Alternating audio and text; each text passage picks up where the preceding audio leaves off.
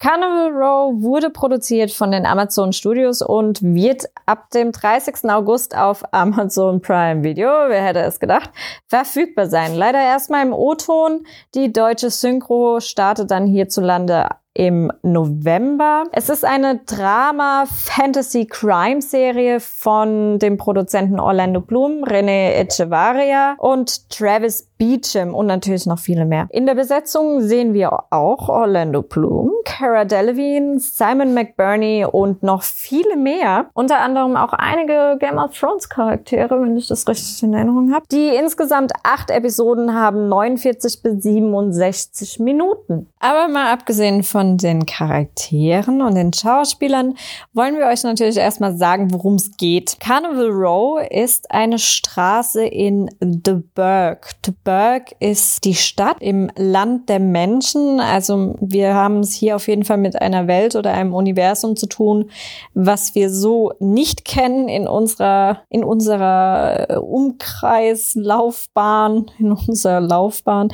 Ähm, es gibt neben den Menschen natürlich noch andere Wesen. Hier haben wir, wie es das Fantasy-Genre schon vermuten mag, ganz viele verschiedene Kreaturen, die man so auch schon bereits kennt. Jeder Mensch weiß wahrscheinlich, was eine Fee ist. Jeder Mensch weiß, was ein Werwolf ist. Es gibt aber auch noch die Pax. Die Pax wirken etwas wie eine Mischung aus Ziegen, Bock und Mensch. Und generell haben wir natürlich Wesen, jetzt mal abgesehen von den 0815 Kreaturen wie Vampire und Zombies, die kommen in Carnival Row nicht vor. Was wir eigentlich auch ganz gut finden. In letzter Zeit gibt es ja relativ viel mit Vampiren und Zombies. Da brauchen wir jetzt nicht noch eine Serie. Aber wir haben natürlich andere Wesen und die sind weitaus mythischer, mystischer, mystischerer Natur und wirken eher ein bisschen wie Fabelwesen, die eine etwas ältere Herkunftsgeschichte haben als jetzt so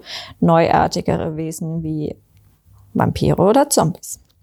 Auf jeden Fall Carnival Row, wie schon gesagt, ist eine Straße in The Burg, dem Land der Menschen. Und dort treibt ein Serienmörder sein Unwesen.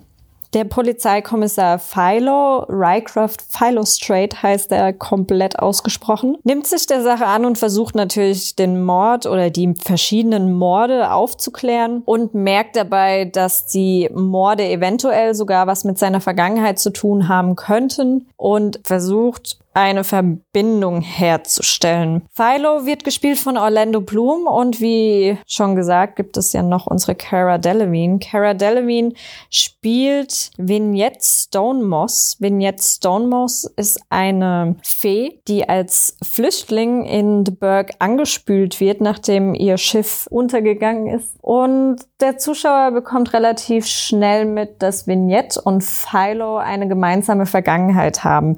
Sie haben sich im Krieg kennengelernt im Land der Feen, die angegriffen wurden von den Pax, diese Ziegenbockmenschen. Ja, sie haben sich im Krieg kennen und lieben gelernt und sind dann auseinandergegangen, weil Vignette dachte, dass Philo gestorben ist. Nun ist sie in The Burg, dort wurde sie angespült, dort wird sie als Flüchtling aufgenommen und bekommt relativ schnell heraus, dass Philo noch lebt. Demnach ist sie etwas sauer, etwas arg sauer, dass er jetzt doch lebt und sie die ganze Zeit eigentlich mit dem Gedanken leben musste, dass ihre große Liebe tot war. Auf jeden Fall Vignette kümmert sich erstmal gar nicht um diese Morde in Carnival Row. Das interessiert sie eigentlich überhaupt nicht. Was sie interessiert ist, sich selbst über Wasser zu halten und zu überleben. So viel zur Handlung. Die Handlung geht natürlich noch viel weiter. Wir haben noch sehr viele andere Charaktere und Schauplätze, wie schon erwähnt, die, auf die wir jetzt eher nicht eingehen möchten. Wir raten euch nämlich wirklich, schaut euch die Serie an, wir waren hin und weg. Ich persönlich war hin und weg und äh, ich gehe davon aus, so wie das immer ist, werde ich da wahrscheinlich auch vielleicht mit meiner Meinung alleine dastehen, aber ich bin ein riesen Fantasy-Fan und Carnival Row hat definitiv komplett meinen Geschmack getroffen. Einerseits, weil Fantasy bei Carnival Row die Elemente, die dort untergebracht wurden, nicht so trashig waren, wie das in vielen anderen Fantasy-Serien, vor allem in letzte Zeit passiert ist. Wir fanden, ich persönlich fand das alles sehr gut durchdacht. Es gab viele gute Design-Elemente, es gab viele Details, die eingebaut wurden. Und was ich auch sehr gut fand, ist, dass man weniger mit CGI gearbeitet hat, sondern mehr mit einer guten mit einem guten Maskenbildner. Von daher wirkt es doch sehr authentisch. Auch die, auch zum Thema Story kann man eigentlich kaum irgendwie groß Kritik üben. Ich fand, wir hatten zu Beginn etwas Angst. Ich meine, ihr habt vielleicht die Trailer gesehen. Wenn nicht, kann, könnt ihr euch die mal anschauen. Man hatte zu Beginn natürlich Angst, dass sich das in so eine romantische Liebestragödie hinein manövrieren wird. Aber klar, selbstverständlich haben wir unsere Liebenden und so ein bisschen die Love Story. Aber dadurch, dass äh, unsere Vignette Stonemoss eigentlich eher sehr abgeneigt ist von ihrem Philo und sehr sauer auf ihn ist, kommt da so viel Liebe eigentlich gar nicht drin vor.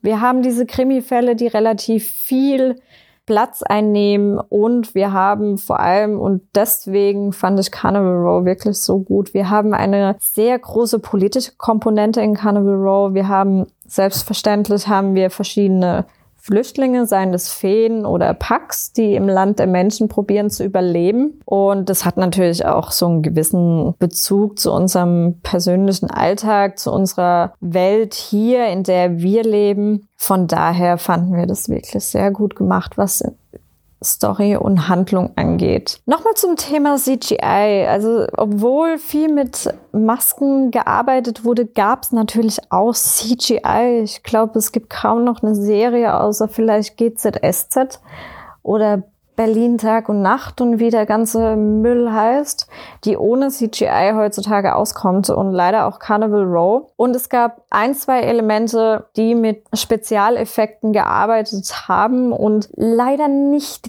ganz so gut aussahen in meinen Augen. Es gibt eine Szene mit ein paar Wölfen, die fand ich ein bisschen übertrieben dargestellt, sehr künstlich dargestellt und auch die Flügel der Feen waren an manchen Stellen ein bisschen schlecht animiert. Also da hätte man sich, da hätte man vielleicht ein paar Stunden mehr Arbeit reinstecken können, das perfektionieren können und dann wäre das eine runde Sache gewesen. Aber das sind wirklich, das ist Erbsenzählerei. Es ist so selten und wir haben wirklich acht Episoden voll guter Story, gutem Fantasy und guten Masken, dass das doch dann wirklich ja, eigentlich überschaubar bleibt. Also zum Fazit kann ich sagen, auch wenn das vielleicht auch daran liegen mag, dass ich ein riesen Fantasy-Fan bin, ich würde der Serie definitiv vier von fünf Sternen geben. Fünf kann sie leider noch nicht erreichen. Das schafft so gut wie keine Serie in der ersten Staffel. Da muss man einfach schauen, wie es weitergeht in Carnival Row mit der Serie generell,